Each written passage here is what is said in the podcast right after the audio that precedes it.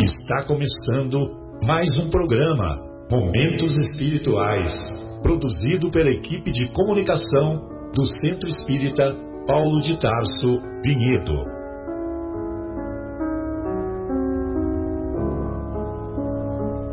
Se guardas contigo o estigma do sofrimento, indagando pela solução dos velhos problemas do ser e da dor, se percebes a nuvem que prenuncia a tormenta e o vórtice traiçoeiro das ondas em que navegas, vem conosco, estudemos a rota de nossa multimilenar romagem no tempo, para sentirmos o calor da flama de nosso próprio espírito a palpitar, imorredouro na eternidade, e acendendo o lume da esperança, perceberemos juntos, em exaltação de alegria, que Deus, o Pai de infinita bondade, nos traçou a divina destinação para além das estrelas.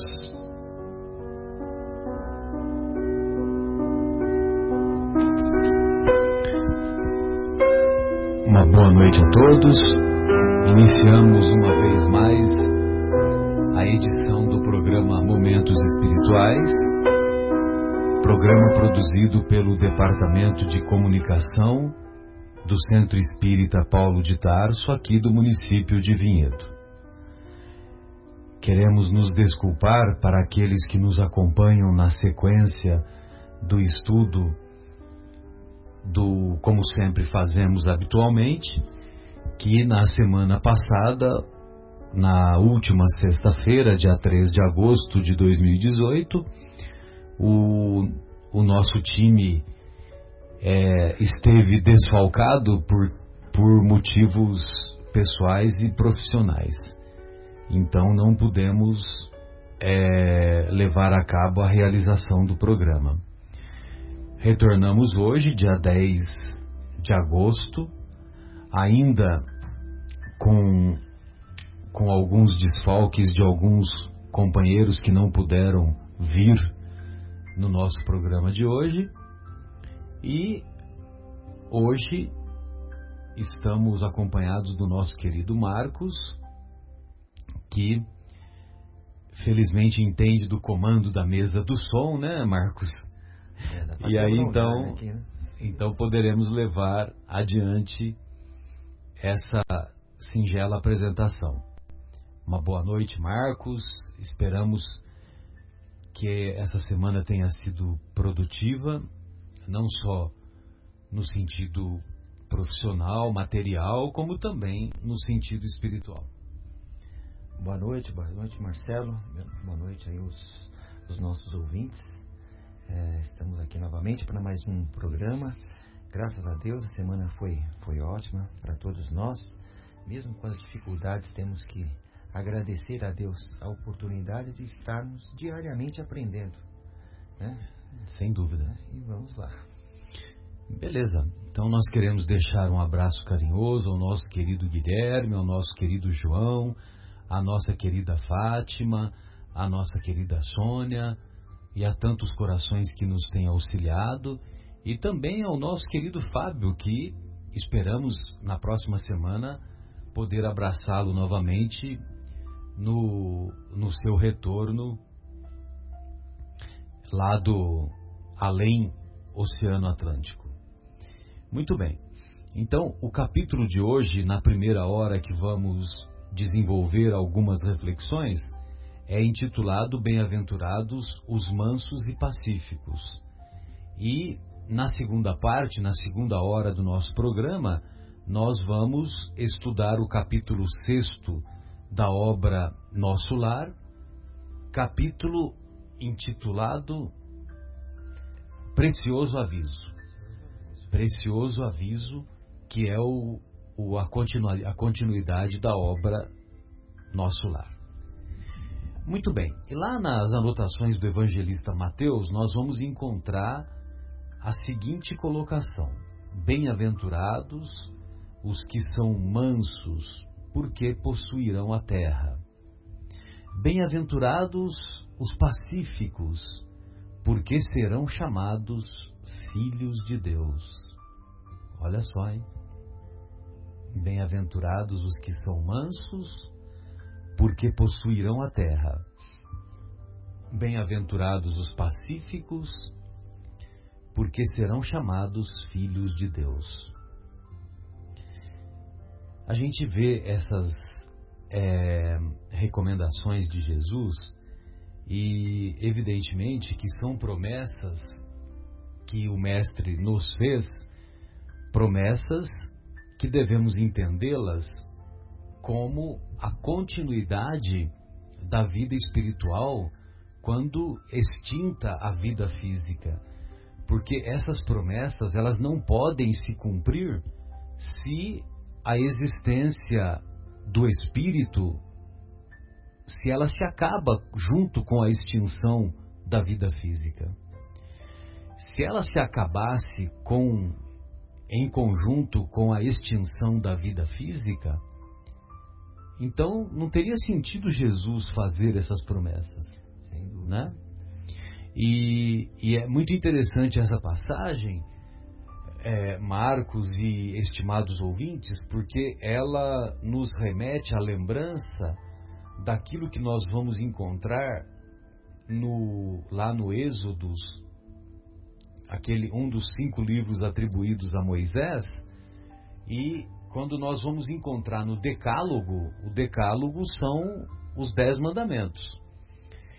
E lá nos dez mandamentos, um dos mandamentos é assim: Amai o vosso pai e a vossa mãe, para viverdes longo tempo na terra que o Senhor vosso Deus vos dará. Então, quer dizer, é uma no decálogo é a única promessa que, que é feita, né? Então, quer dizer, se você amar o seu pai e a sua mãe, então você vai é honrai, né? Honrai, isso. Honrai vosso pai e vossa mãe para viverdes longo tempo na terra que o Senhor vosso Deus vos dará. Evidentemente que quando quando as escrituras dizem na terra que o Senhor vosso Deus vos dará, a, os, os benfeitores espirituais que inspiraram Moisés a escrever essa passagem, evidentemente não se referiam a uma gleba de terra, a um pedaço de terra, a uma chacarazinha, 5 mil metros quadrados, mil metros quadrados. Evidentemente que não é essa a promessa é Terra com T maiúsculo, referindo-se ao planeta Terra. Então, se nós honrarmos nosso pai e nossa mãe, se nós formos, tivermos um comportamento manso, um comportamento de mansuetude, um comportamento de pacificidade, mansos e pacíficos, então nós permaneceremos na terra. Continuaremos encarnando na Terra, continuaremos tendo outras existências na Terra, a fim de que sejamos capazes de contribuir para a melhoria espiritual da sociedade terrena e, evidentemente, a Terra vai se constituir num planeta é, de regeneração e depois num planeta feliz para que essa promessa seja cumprida. É isso mesmo. Né? É. Interessante isso.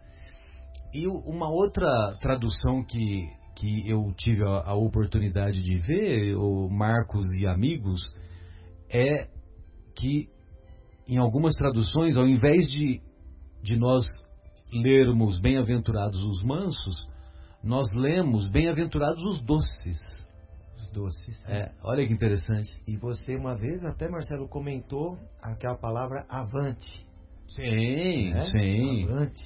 Que avante os mansos, avante Exatamente. É, nós sempre falamos isso por causa é, do que tá daquilo que, que seria o original hebraico, né? Sim. Jesus era, era, era hebreu, era judeu, uhum. então ele falava o hebraico e o aramaico. E e o bem-aventurados é o que foi traduzido para o grego. É. Mas não tem na língua hebraica o, o termo bem-aventurados. Uhum. O que tem é avante. avante. Siga adiante.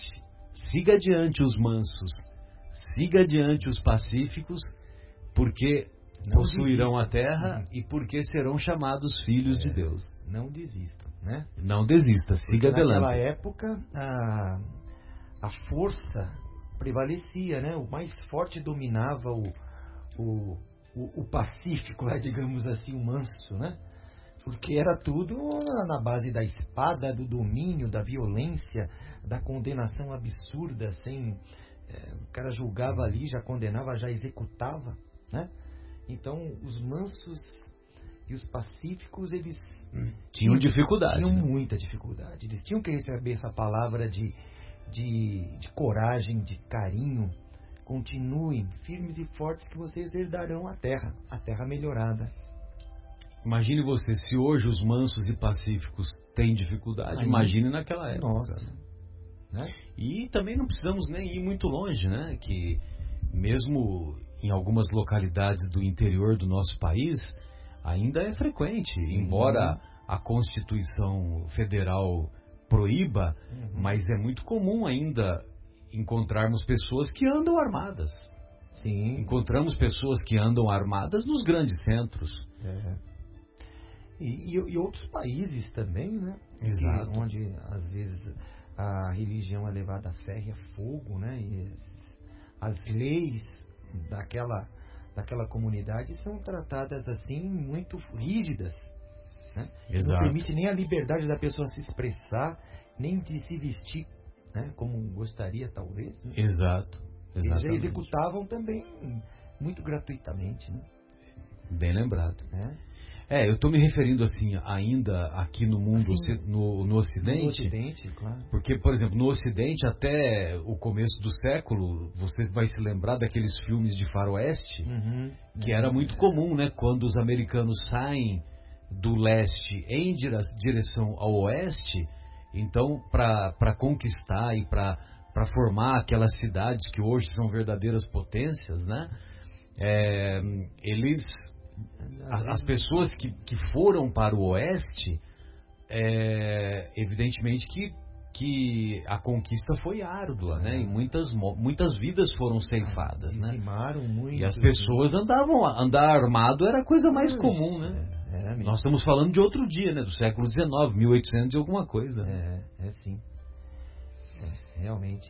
Sabe que me fez lembrar uma, uma situação já faz alguns uma, umas décadas, né? Passando pelo sul de Minas. Tem uma Sim. cidadezinha, inclusive, onde a minha mãe nasceu, Jacuí. Próximo é de Jacuí. Jacuí. É, Jacuí. E na praça, ou próximo da praça de Jacuí, tinha uma forca. Que aquilo era um era um monumento até histórico. Era um resquício, né, do das execuções que eram feitas das décadas anteriores, é, né, as décadas passadas. Próximo da, próximo da cadeia. Olha, você vê que coisa é. ainda tinha na cidade. Tinha, quer dizer, não se usava mais, evidente. Lógico, lógico. Mas aquilo era um monumento à antiguidade. Era uma coisa tombada, enfim. Poxa, acho que é, esse tipo de monumento acho que nem precisava ter, né? Nem precisava pra ter. Né? apagar essas coisas tristes da humanidade. É, podia ir, podia até constituir um museu, mas num, num ambiente separado, né? Sim, né? Não em praça, praça pública. pública né? Muito bem. Então, é, nós vamos observar que, que as, as promessas de Jesus, elas têm fundamento quando nós enxergamos ou compreendemos a vida, compreendemos a vida espiritual como vida espiritual única, quando nós saímos das mãos do Criador, mas que ela é composta de várias existências, né? de várias experiências na carne. Uhum se nós não temos essas várias experiências na carne, essas promessas não têm muito sentido, né? Sem dúvida. Não tem muito sentido, porque imagine você, uma criança que morre em tenra idade, né? Para que, que serve essa promessa para ela? E que diferença que essa criança tem em relação a nós? Nós somos melhores do que essa criança? Uma criança que nasceu com, com uma deficiência cardíaca, por exemplo, né? Sem dúvida. E que vai durar dois anos, três anos de vida devido à gravidade da doença. É, isso nos leva a refletir realmente, né, Marcelo, que a, essa questão da imortalidade da alma, das, das múltiplas vivências que nós temos, né? É um dos fatores que nos faz pensar com relação ao espiritismo, né? Por, por si só, que, que, que, tem esse como quase um dogma, né? Da, da reencarnação, um dos pilares nossos re, reencarnacionistas, né? Mas nos leva realmente a pensar nisso, que Jesus iria falar isso, né? Para quem ele estava se referindo? Ele estava se referindo para a humanidade. Vocês terão tempo e herdarão uma terra uma terra melhor, uma terra regenerada. Avante. Avante. E um pouquinho adiante nesse capítulo, nós vamos encontrar algumas mensagens que são mensagens maravilhosas, mensagens simples e profundas ao mesmo tempo. E essa primeira mensagem, intitulada A Paciência, ela é assinada por um espírito chamado Um Espírito Amigo e foi psicografada na cidade de Havre em 1862. Uhum. É, algumas décadas atrás, acho que uns 15 ou 20 anos atrás aproximadamente, o Divaldo Franco revelou quem é o espírito amigo. É mesmo? É. E esse um espírito amigo que assina essa mensagem é a mesma Joana de Ângeles que o Olha que o assessora, que é o, o, seu anjo guardião, que é o seu guia espiritual, né? E Ela é em 1800 e 1862, 1862. E ela foi convidada lá no, no plano espiritual pela equipe do Espírito da Verdade a participar como uma das componentes uma ou um dos componentes, um dos colaboradores, uma das colaboradoras do do, da equipe do Espírito da Verdade e ela colocou essa mensagem intitulada A Paciência na obra O Evangelho segundo o Espiritismo, que é o item 7 desse capítulo.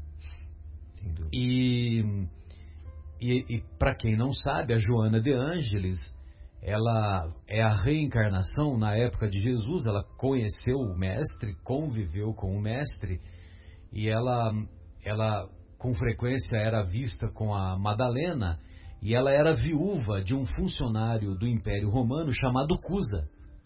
Por isso que é Joana de Cusa. Então, e tem, tem o nome dela nos evangelhos. Uhum. E, e ela foi uma seguidora de Jesus. Uma história muito bonita, por sinal, uma história belíssima. E a Joana de Cusa, posteriormente, ela lá no México, num, no, não me lembro agora, se é, acho que é por volta de 1500, né, no século XVI, ela reencarna como a Soror. Soror é irmã em castelhano, né? Sim. A Soror Juana de la Cruz. Olha só que interessante. Juana de la Cruz. E depois ela reencarna na cidade de Salvador, na Bahia, também como a agora eu não me lembro o, nome dela, mas me parece que era jo, Joana também. E, e, e, aí depois ela mantém, né? Joana de Ângeles, lá no como como mentora agora do nosso querido do nosso querido que lindo isso aí, Nossa, Divaldo Pereira Franco. Lindo, lindo, lindo. E, e a mensagem é de uma simplicidade e de uma beleza tão profunda que vale a pena nós dissecarmos, né? Uhum. Então, olha só como é que ela diz.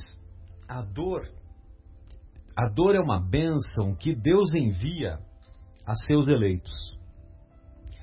Olha só que interessante, né? A dor é uma bênção que Deus envia a seus eleitos. É difícil nós compreendermos isso. Muito difícil. Mas quando nós analisamos que quando nós compreendemos que a dor ela pode nos ser útil em nossa caminhada, que nós podemos aprender com a dor, então a visão já vai se modificando. Sim. Então ele diz assim, não ela diz, né? Não vos aflijais, pois, quando sofrer, sofrerdes. Olha só, não fiquem aflitos. Não fiquem aflitos quando sofrerdes. Antes, bendizei de Deus onipotente, que pela dor neste mundo vos marcou para a glória no céu. Olha só que interessante. Então, é, Marcos, amigos, é, muitas vezes nós espíritas confundimos provação com expiação. Olha, provação é quando nós escolhemos a, os desafios que a vida vai nos impor. E expiação é quando nós não escolhemos, quando, foi, quando nos foi imposto. E se nós procurarmos lá no dicionário, o, o Kardec ele fez alguns dicionários em alguns livros, né? Por exemplo, na obra O Espiritismo em sua mais simples expressão, lá no finalzinho do livro ele coloca é, o, o, significado das várias, das várias terminologias que ele usou na, na codificação, né? nas uhum. várias obras da doutrina espírita. E aí ele coloca como expiação, ele, ele também coloca a expiação não só a prova que é imposta, como também a prova escolhida. Sim. A prova escolhida. Então, por exemplo, uma imagine você uma família em que uma uma criança nasce cega, cega de nascença, nasce cega, uhum. né? Então, o espírito que fez essa opção de nascer cego não significa necessariamente que é um castigo, uhum. porque ele utilizou mal a visão em vidas passadas. Não, não, não, há obrigação de que não, seja isso. Pode ter sido uma escolha, né? Pode ter sido uma escolha dele. Ele, ele viu nessa oportunidade de não de ter uma existência sem a, a luz sem a luz do, do olhar a, a luz física ele percebeu como uma oportunidade de um crescimento espiritual mais rápido, de uma evolução mais rápida. É. E se ele bem suportar essa prova com mansuetude, com, com pacificidade, com, com paciência, com coragem, com resignação, então isso tudo vai ser um fato positivo para que ele dê esse passo de é, para que ele consiga ah, para que ele consiga ah, para que ele consiga dar uns galgar uns andares, uns degraus na evolução. Uhum. É, vamos dizer assim, não só um degrau de cada vez, mas uma meia dúzia deles, né? Vamos um dizer pouco assim. o, o, é, o, caminho, né? Exato. É, realmente, através das provas, através das dificuldades, é quando nós aprendemos de fato. Nós aprendemos.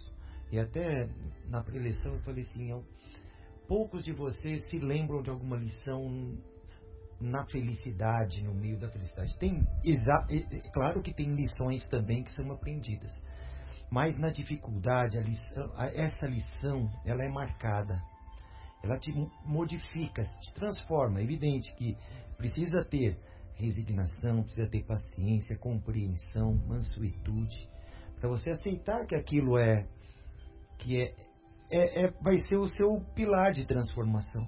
Né? Eu acredito nisso, né? Eu até falei que nas dificuldades, para isso que nós não só nas dificuldades que nós temos pessoais, assim, do nosso corpo, da nossa forma de agir, enfim, das provas que nos aparecem, como também das pessoas que convivem conosco no trabalho, no dia a dia, que podem aparecer na nossa vida do nada e, e ser um, um, uma prova também, né, Marcelo? Das relações humanas que acontecem, né? Sem dúvida. Né? Acidentes, às vezes provocados que você não entende, enfim, encontra com alguém na, numa situação violenta, como acontece com muitas famílias, né? Mas são coisas que são provas que nós temos. É, e às vezes esses acidentes, eles vêm, eles aparecem, eles surgem em nossa vida num momento bem adequado, né? Que é justamente para colocar um freio na, nos nossos equívocos, nos nossos impulsos. Sim.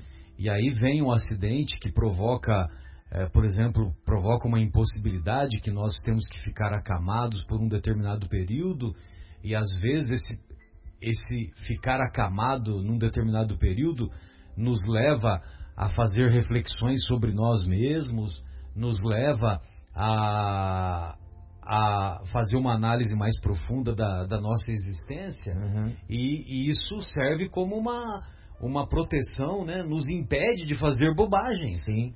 Que nós faríamos caso não, não tivesse tido aquele, aquele acidente, por exemplo. Né? É verdade. Não, e quando a gente imagina assim, Por isso que ela, que ela diz que a gente tem que abençoar a dor, né? A, é a Juana de, de la Cruz, a Joana de Ângelo. verdade. E, e Jesus é o nosso guia, né? Nós somos cristãos, nós seguimos ele como exemplo, né? As lições dele, Sim. os exemplos dele, né? Que ele nos deu. E aí a gente fica pensando, todos nós passamos alguma dificuldade na vida, né?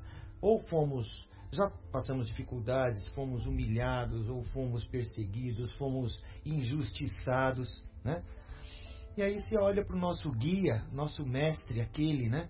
Que nós temos que seguir os exemplos e compara. Ele não devia nada. Foi né? fácil a vida dele? né? Foi fácil.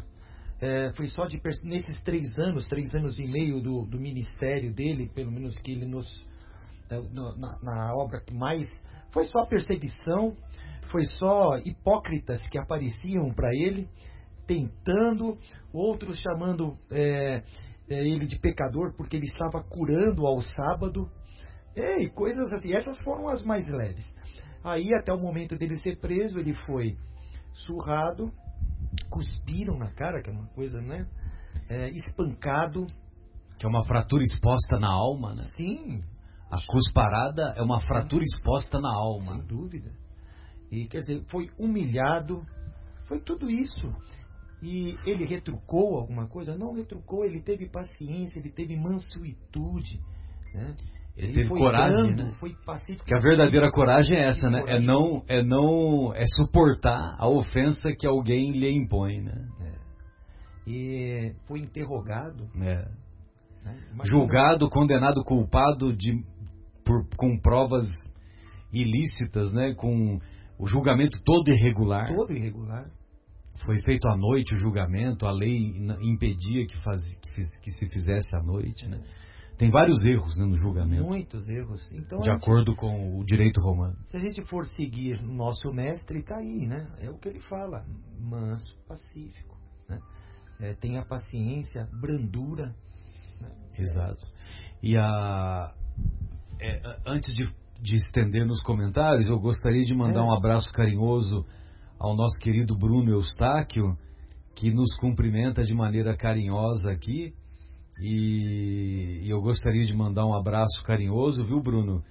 E estamos com saudades e depois aqui do programa vamos mandar umas mensagens carinhosas aí para você. Um grande abraço a você, a Tayla, e muito obrigado pelas palavras de estímulo aqui para para nossa equipe, né?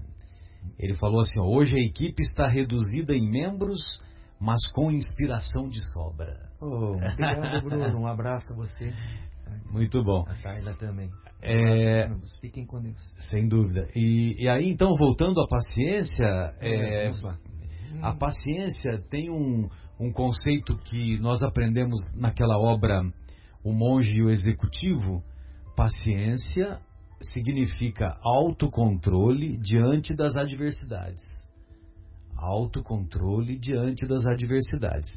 E ao longo da vida nós vamos ter um caminhão de adversidades. Muitos. Vamos ter um caminhão de frustrações, um caminhão de decepções. Se nós não tivermos esse autocontrole, a vida se torna um caos.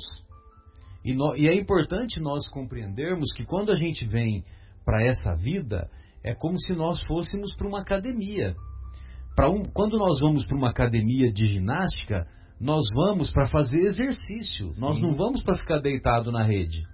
E os exercícios que nós vamos praticar diante das adversidades, diante das frustrações, são exercícios de virtudes, exercícios de nos tornarmos ricos em virtudes. Isso mesmo. E aí ela continua dizendo: sede pacientes. A paciência também é uma caridade e deveis praticar a lei de caridade ensinada pelo Cristo enviado de Deus. A caridade que consiste na esmola dada aos pobres é a mais fácil de todas.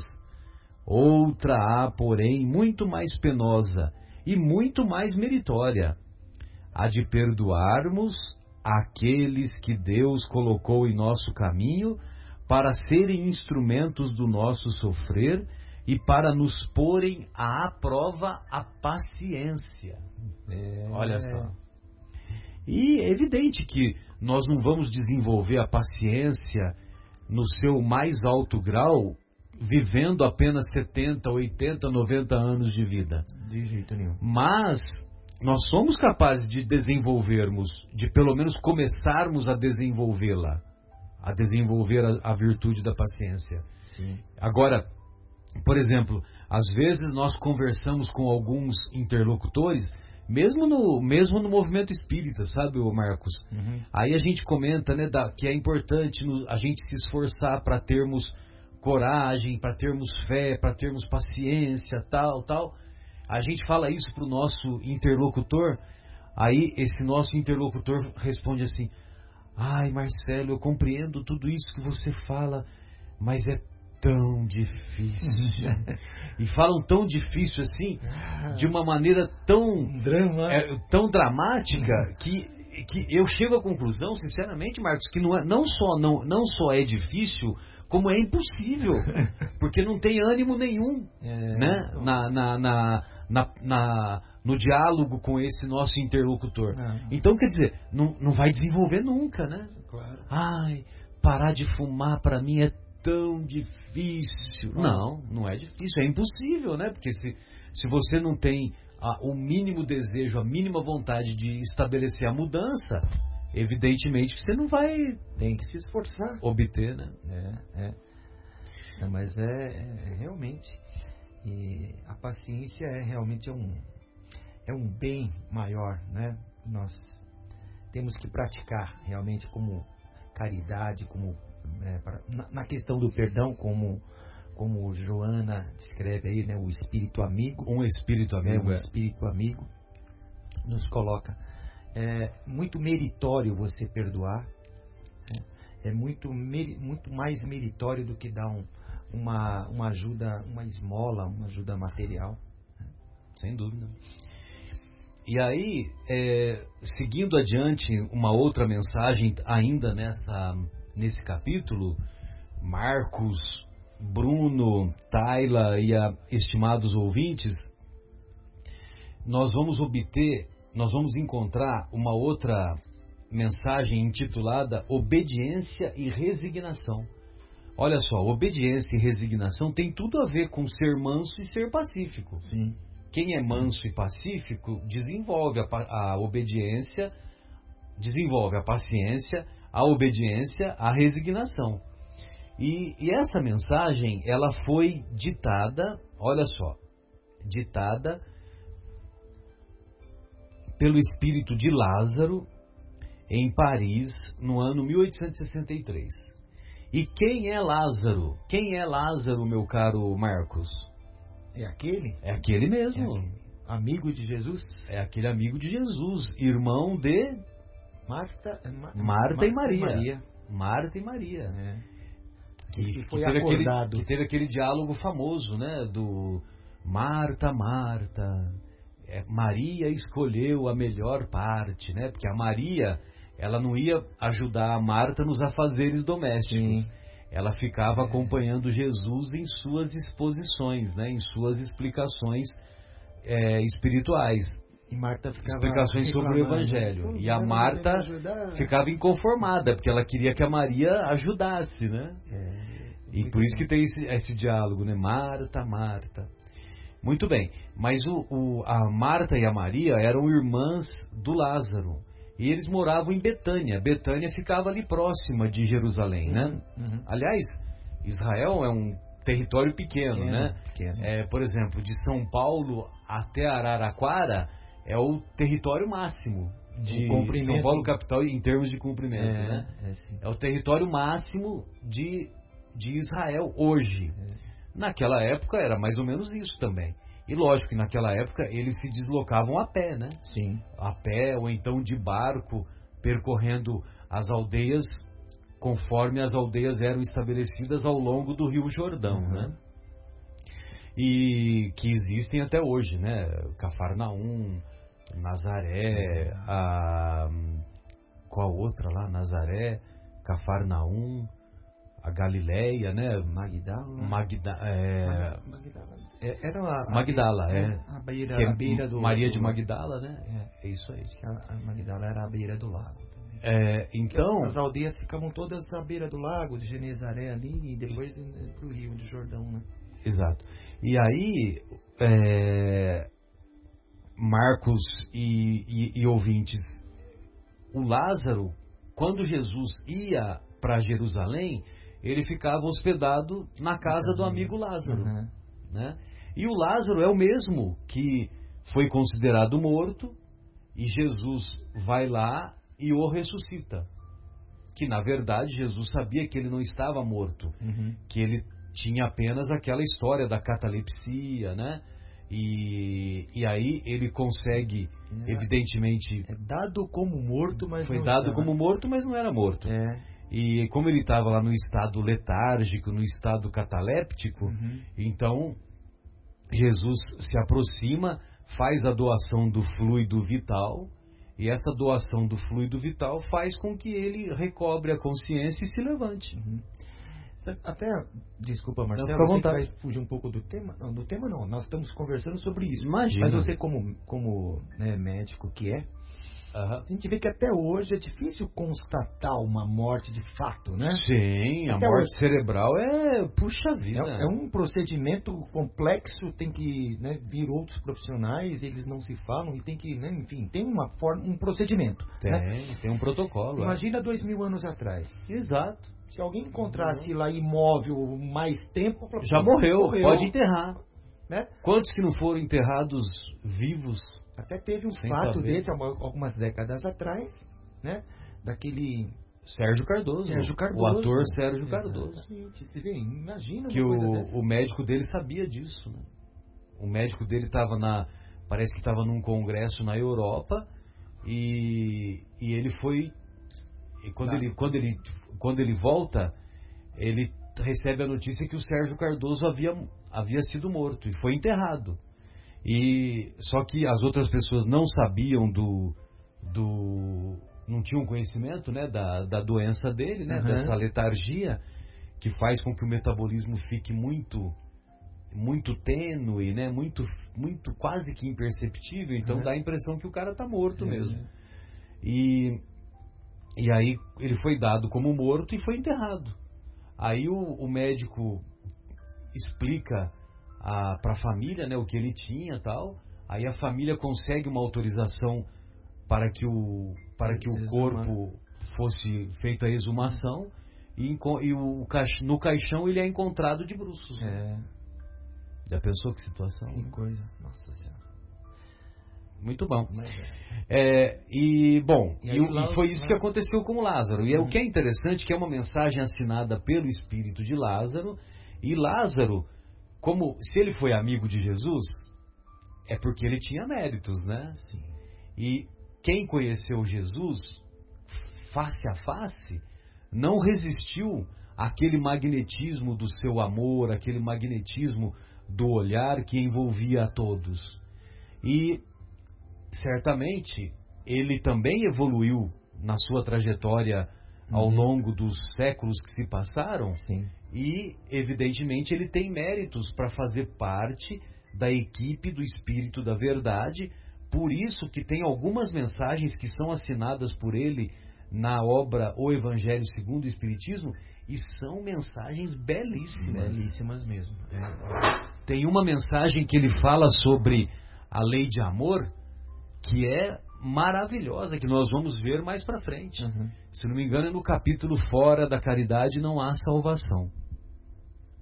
Mas o Lázaro, nessa, nessa mensagem intitulada Obediência e Resignação, ele faz uns comentários aqui que são comentários muito preciosos e comentários assim que, que eu tenho certeza que se os mesmo os filósofos os filósofos pessimistas da atualidade, eu tenho certeza que isso, se eles lerem isso que nós vamos falar, eu tenho certeza que vai tocar as fibras mais íntimas do coração dele, uhum.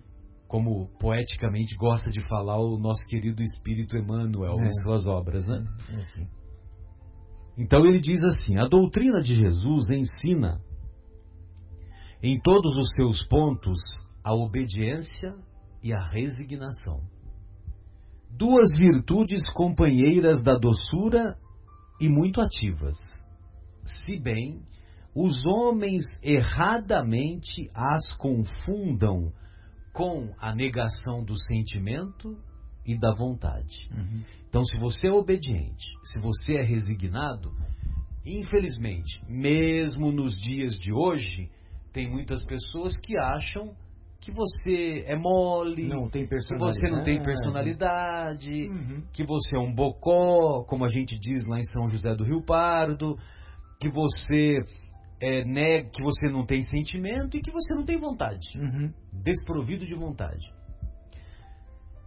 Só que ele diz o seguinte: a obediência é o consentimento da razão.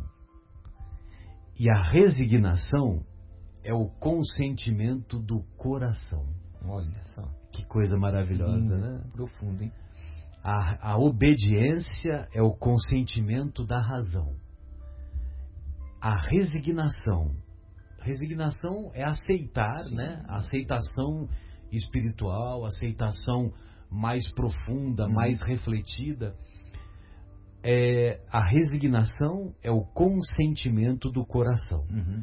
Forças ativas ambas, não são passivas. Não são passivas. Forças ativas ambas, porquanto carregam o fardo das provações que a revolta insensata deixa cair. Então, quando nós nos revoltamos diante dos desafios que a vida nos propõe, nós estamos no caminho equivocado. Totalmente. Quando nós nos revoltamos, nós estamos, aí sim, nos negando a aprender com aquela experiência dolorosa. Uhum. Nós estamos deixando de adquirir a riqueza espiritual dessas virtudes. Exatamente. Olha que interessante. É aquela história que até acho que eu comentei, que eu comentei é, no, no, programa, alguns programas passados, né? É, do, do tenista, né? Do, do, ai, me, me, não me ocorreu, me esqueci o nome dele agora, do Nash, é, bom, me esqueci, do tenista que foi, na, na, ele estava com com AIDS, que contraiu numa trans, transfusão de sangue, e aí perguntaram para ele, poxa, em algum momento você, você se perguntou ou perguntou para Deus por que eu, né? Porque eu fui acometido dessa doença, né? E aí ele nessa mesma entrevista ele ele falou, bom, de mil, milhares de, de tenistas, milhares de crianças, milhões de crianças, algumas começam a jogar tênis. Dessas centenas de milhares de crianças, algumas conseguem chegar num patamar, enfim, entra no, consegue ser profissional. Desses milhares de profissionais, alguns entram no circuito. Desses centenas chegam num, num torneio de grandes slam, né? E, e, desses poucos, desses quatro, cinco chegam uma semifinal, uma final, é campeão. E aí ele pergunta, né? Poderia perguntar, né? Por que eu? também. Né? Que não eu, né? Porque não Porque eu. Não eu Porque... ter adquirido AIDS, né? Sim, exatamente. Então tem um, as pessoas não enxergam o lado bom das coisas e ficam se lamentando apenas das, das mazelas das coisas ruins. Então nós temos que às vezes e às vezes as coisas boas estão do nosso lado e nós acabamos não enxergando. E isso nos traz resignação. Isso também nos traz resignação mesmo ah, diante de, de doenças. Nós temos que acreditar que essa não é a única vida. Né? A vida espiritual ela é eterna. Nós temos outras e outras passagens. Então, não é o fim. Nada é o fim. E Jesus nunca nos abandona. Então, tenhamos resignação. Sem dúvida. E um pouquinho mais adiante, no finalzinho, o Marcos e amigos ouvintes, ele diz assim: toda resistência orgulhosa deverá ceder cedo ou tarde. Então, é importante nós, nós sermos capazes de, de, de desenvolver a obediência e a resignação, porque se nós não nos dispomos a desenvolvê-las, nós estamos fazendo com que o orgulho predomine. E se o orgulho predomine, predomina, evidentemente que cedo ou tarde a dor também vai nos atingir e nós vamos ceder. Uhum. Aí ele termina: Bem-aventurados, no entanto, os que são brandos, pois prestarão dócil ouvido aos ensinos. Oh, dócil. Sensacional, né? Sensacional. Doce ouvido de audição, né? Uhum. Não ouvido com L, né? Ouvido com L é esquecimento. Né? Uhum. Dócil ouvido aos ensinos. E sempre me lembro, né? Quando a gente vê esse lado assim de doçura tal, eu sempre me lembro daquela pergunta 886. Como Jesus entendia a caridade em seu tempo, né? A pergunta 886 que está lá na obra O Livro dos Espíritos. E aí os benfeitores respondem: benevolência para com todos, ou seja, boa vontade para com todos. É, indulgência com as imperfeições dos outros, com as imperfeições alheias. E perdão das ofensas. Pois é. Então, Aí, quando ele fala indulgência, quando você vai ler lá o que, que é indulgência, indulgência é você ser doce. É ah, ser doce com as imperfeições dos outros. Olhar com olhos doces as imperfeições dos outros. É. E não com olhos amargos, né? Ou seja, fulano errou, ah, fez uma burrada, né? E quando nós erramos, ah, desculpa, olha, não foi minha intenção, é. olha, foi um equívoco, né? Até muda o nome. Né? É a trave no olho do outro, né? O, o, Exatamente. O né? Exatamente. É. E, e tem a carta de Paulo que fala que o amor é paciente. Exatamente. É, também é, é benigno, né? a caridade é benigna. O amor, o amor ágape, né? Ah, isso, o amor, é o amor ágape. ágape. Exatamente. É o ágape. Que é... é como eles entendiam. Sim, exatamente. Isso, é paciente, né? Muito bem. E para finalizar, é, para finalizar essas nossas reflexões aqui da primeira hora, né? Somos as reflexões da primeira hora. É. Então nós vamos observar aqui essa mensagem do item do item 10 desse capítulo. Isso é do Erasmo. Que é assinada pelo Hahnemann. Ah, Hahnemann.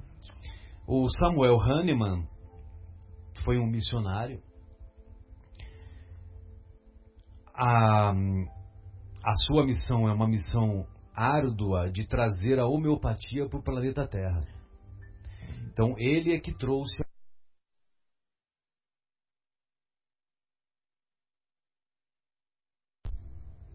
a visão alopática considera que o homem é portador de doenças.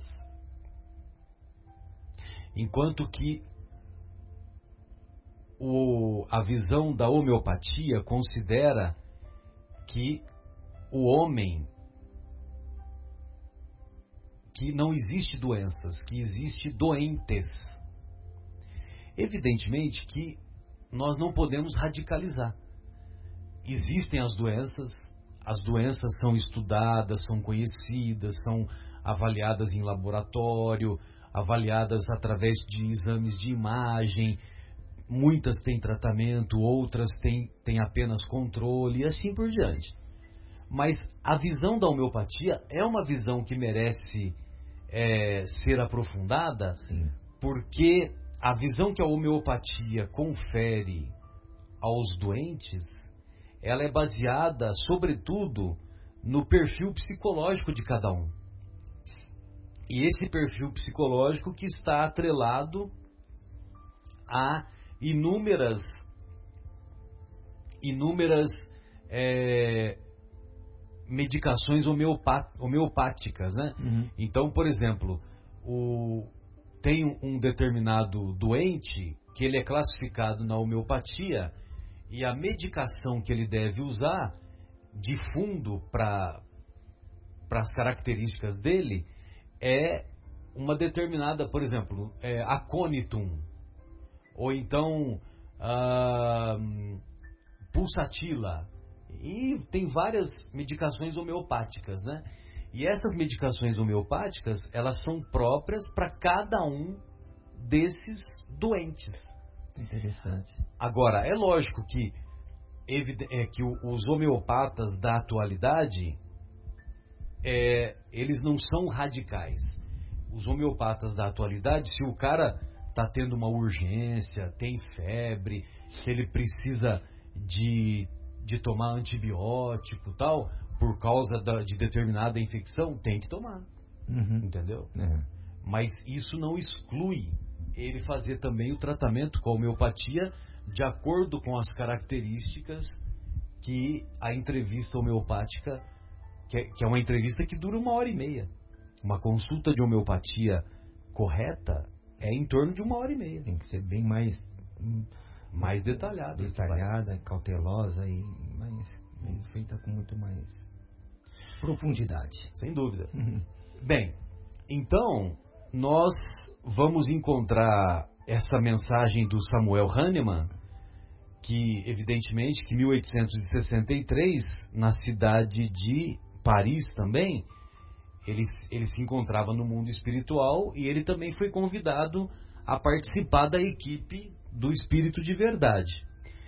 Aí então ele diz que é, ele começa assim: segundo a ideia falsíssima, né, falsíssima ideia de que não lhe é possível reformar sua própria natureza, o homem se julga dispensado de fazer esforços para se corrigir dos defeitos nos quais se compraz voluntariamente ou que exigiriam muita perseverança.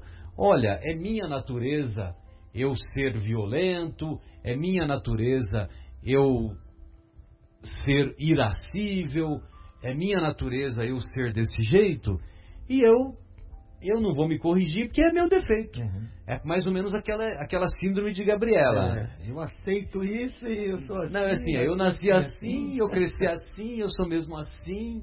Então, quer dizer, não, é, vou ser sempre assim, olha só é. que coisa aí, vou ser sempre assim. Então, quer dizer, não tem sentido, né? Não tem sentido. E aí, é, então, quer dizer, tem pessoas que, que dizem que as imperfeições estão, consideram que as imperfeições estão no corpo. Olha, eu sou desse jeito e quem quiser que me ature, quem não quiser é, que vai buscar outra companhia, né? E não é bem assim. Aí então ele continua: em vez de se confessar culpado, lança a culpa sobre a sua organização. Ou seja, Deus é que é culpado de suas faltas. Muito bem.